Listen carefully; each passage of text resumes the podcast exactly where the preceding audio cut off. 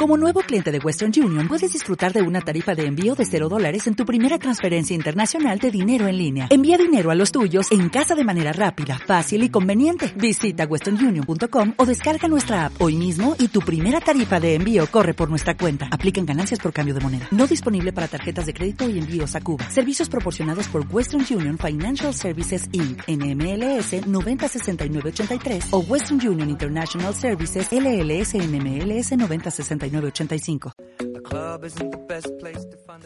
Bueno, y como le he quitado el micro otra vez a Adri, bueno, ¿qué tal? Vamos a hablar un poquito de las curiosidades y los No, easter no, eggs. pero me parece muy cruel, Lara. Que no, hombre, que no. Que si lleva ya un rato, solo que hemos hecho la coña ahora, mientras está un poquito la musiquita puesta. Hay que. Ah, venga, habla. A ver, hoy ya lo hemos contado, íbamos a intentar hacer una entrevista a, Banco, a Namco Bandai y no ha podido salir al final, lo vamos a seguir intentando, no lo dudéis. Pero eh, aún así, nuestro querido Adri ha hecho unas curiosidades sobre Así que que sirva como avanzadilla, ¿no? A ver, si, a ver si conseguimos esa entrevista, así que... Pues yo, yo os he traído las curiosidades de Dragon Ball Xenoverse 1 y 2. A ver, ¿cuál es la primera? A ver, la primera es que es una idea original. O sea, Namco Bandai eh, no quería repetir la fórmula que la había llevado al éxito con, con eh, Budokai Tenkaichi y con el segundo de Regime Blast, porque acordaos que el primero tuvo, tuvo problemillas de ventas y, y bueno. no fue tan exitoso. Entonces eh, han querido cambiar la fórmula y ahora lo que hay es que eh, se le ocurrió una idea basada en el juego de cartas y en el juego online y creándose por lo que viene siendo hoy el Xenoverse. Que básicamente es que tú, como jugador, puedas crearte un avatar eh, para jugar eh, entre las razas a elegir, que pueden ser Namekianos, la raza de Freezer, la de Majin Buu, humano o Saiyan. Siendo el primer juego de Dragon Ball en el que tú puedes ser participativo de los hechos transcurridos en la historia. Es decir, rememoras los antiguos hechos, pero tú eres tu Otro. personaje. Eres otro. Hmm. Exactamente. Qué bueno, qué bueno.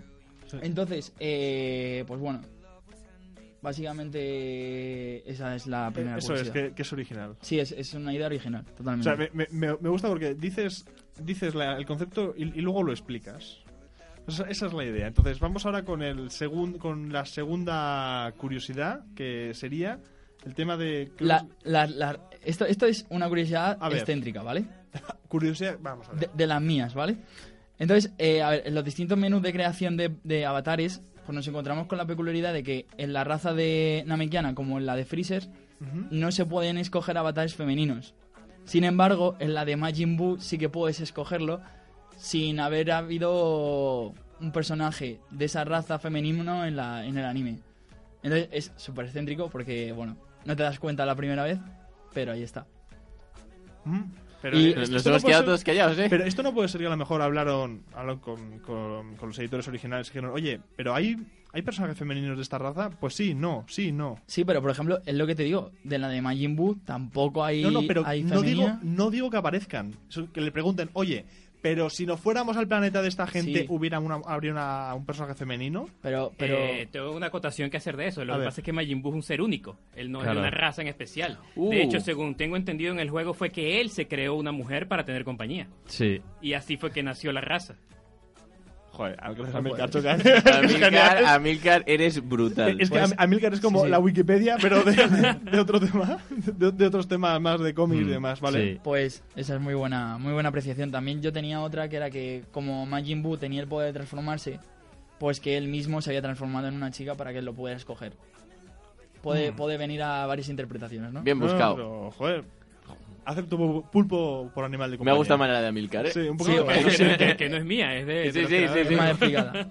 Bueno, la- ahora vamos con las diferencias entre el primer juego y el segundo, ¿vale? Ujú. Eh, en el segundo juego se introdujeron partes alternativas en las misiones principales, básicamente para que no fuera idéntico a, a la anterior entrega. Sin embargo, las misiones secundarias son totalmente iguales y calcadas a las de su anterior versión. Eso es un poco malo, ¿eh?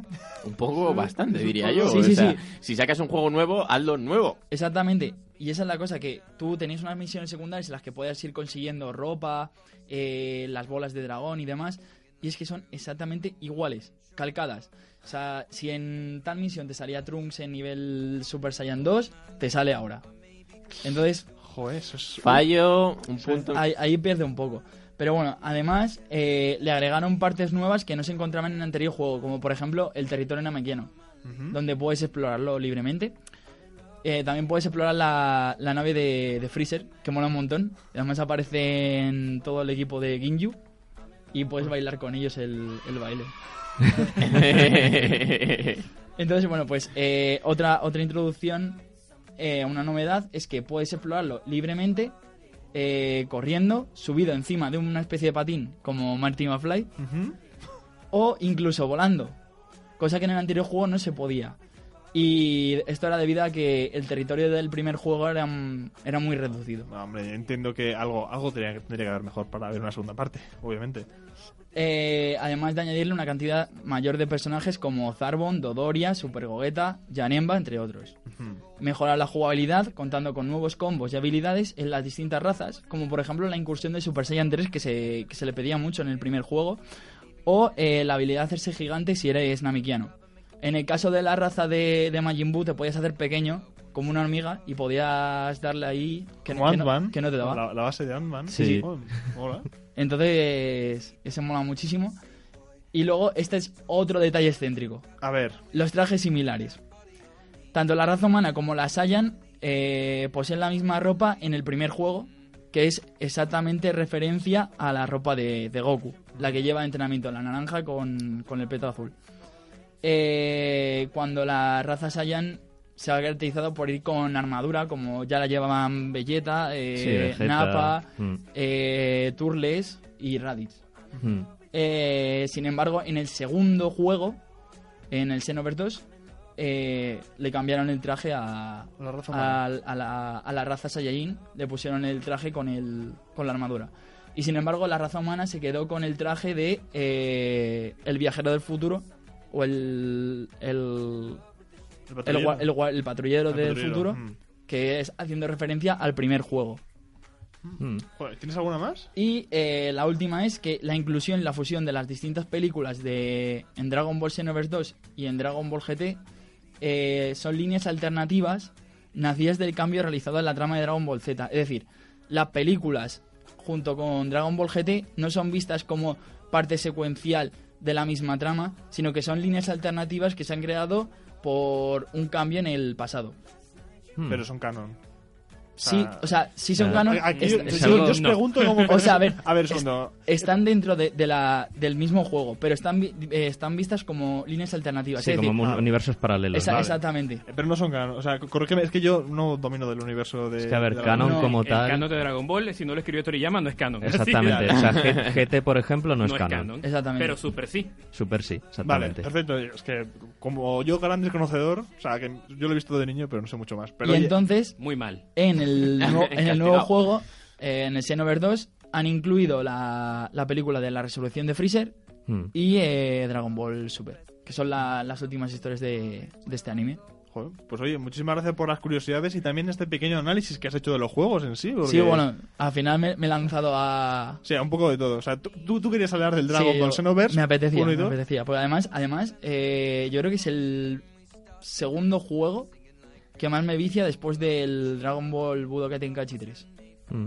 Pues nada, ya conocéis un poco más de Adri. Si queréis más, por favor, tenéis su Twitter que es...